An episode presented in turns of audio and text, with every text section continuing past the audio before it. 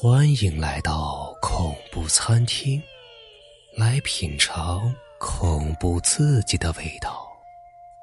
本节目由喜马拉雅独家播出。滚石桥。今天啊，咱们来讲一个民国时期的鬼故事。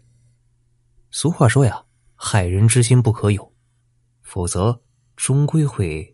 自食恶果呀！我家就住在马家村，马家村与李家村隔了一条大河，有十几米宽。河面搭着一座木桥，木桥有两棵百年柏树并在一起，镶嵌在河堤上，十分的稳固。这座不起眼的木桥就叫做滚石桥。小的时候啊，每次经过滚石桥，总是汗毛倒立，心生冰凉。时间的车轮往回旋转。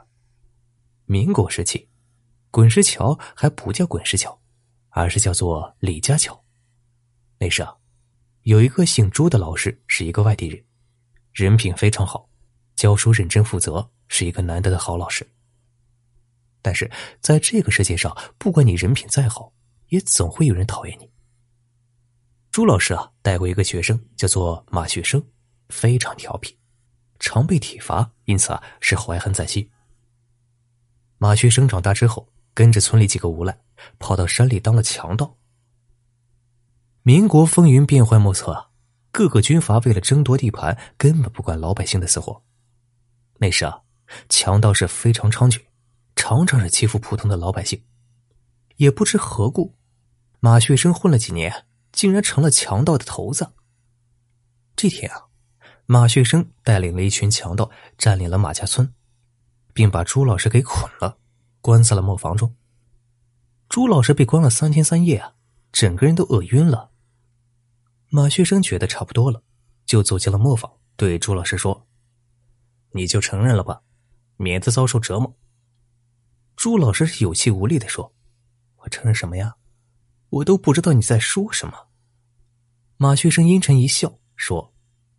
你就别装蒜了，难道要我一件件的说出来，你才肯向乡亲们认罪啊？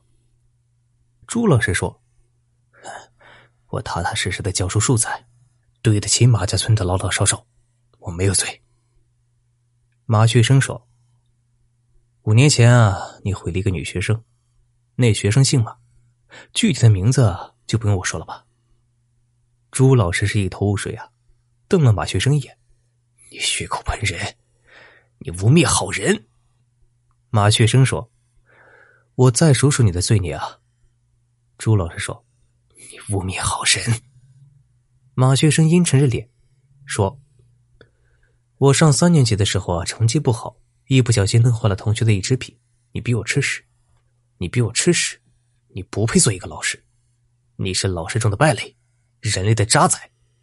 像你这样的衣冠禽兽，早该受到惩罚了。”朱老师说：“那次，你是故意弄断了那女生的笔，那女同学被你气得呜呜直哭。我教训你几句，你不但不思悔改，还动手打掉那女生的一颗牙齿。我一怒之下，再狠狠揍你一顿。现在，你却往我头上扣屎盆子，污蔑我逼你吃屎，你也太坏了。不是学生坏，告诉你啊，我要让你身败名裂。”马旭生阴狠一笑：“我提醒你别啊，现在不是学生在认罪，是衣冠禽兽的老师在向乡亲们认罪啊。”朱老师瞪他一眼，说道：“我身正不怕影子斜。”马旭生一巴掌打了过去，饿狼一般的骂道：“老杂毛，敬酒不吃吃罚酒啊！”说着，拿起了磨坊角的一根金条，猛地抽了起来。一阵猛打之后，朱老师已经是血肉模糊了。第二天晚上，朱老师又受了很多罪，但也算是一条汉子，怎么也不忍。马学生眼珠子一转，看来啊，你死也不会认罪了，那就别怪学生出狠招喽。朱老师苦笑一声说：“嘿，有什么招都使出来吧，大不了一死。二十年后，老子又是一条好汉。”马学生是阴邪一笑，凑近朱老师，小声的说。你要是再不承认的话，我就把你的妻子和孩子抓到这里，陪你一起受罪，一起死。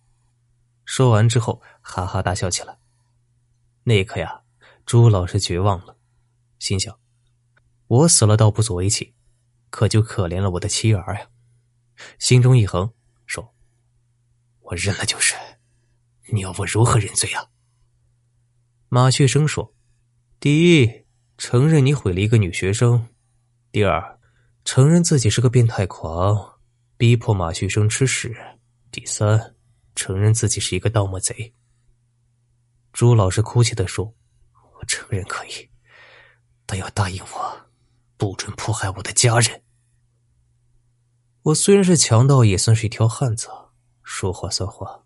只要你认罪，我绝对不会迫害你的家人。马学生说着，从包里掏出一支笔、一张信笺，把罪孽写下来，按上手印。朱老师只得照做。第二天，马学生一伙强盗把乡亲们招呼到了打谷场，看看他是如何暗审朱老师。朱老师是一一承认。当场就被马旭生一伙人用磨片活活打死。看着朱老师的尸体，马旭生还不解气，瞪着朱老师的妻子说：“既然老师承认自己是盗墓贼，一定盗了很多宝物吧？赶快交出来，否则……”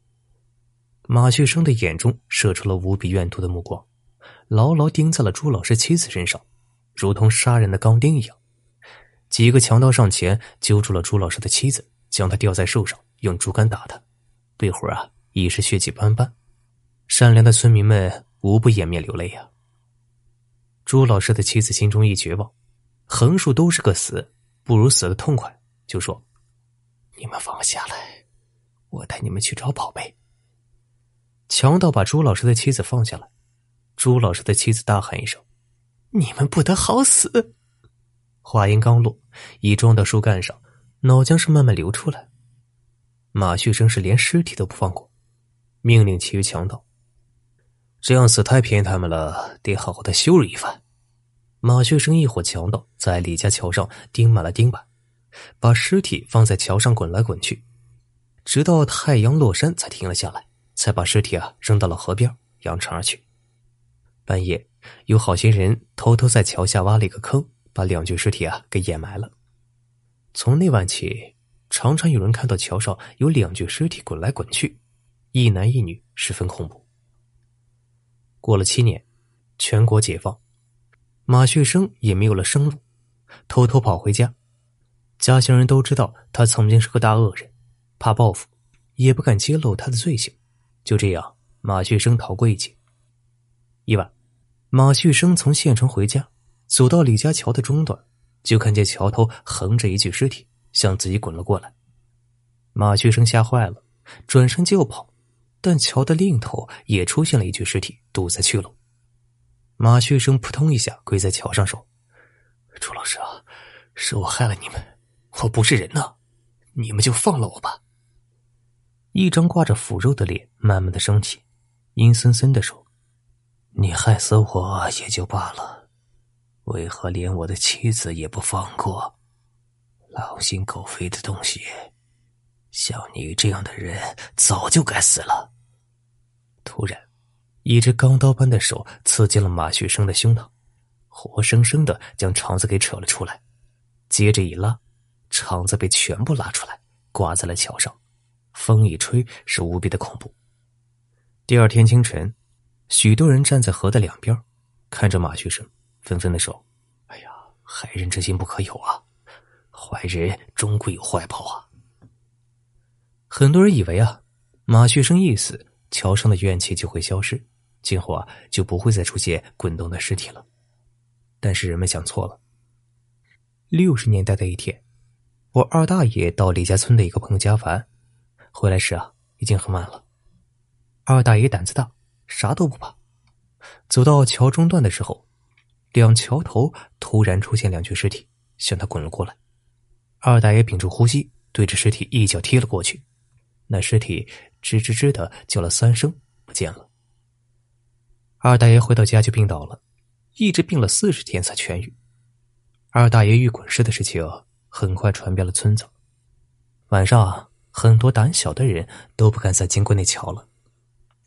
也不知道从何时起啊，李家桥渐渐的被滚石桥这个名字啊所代替了。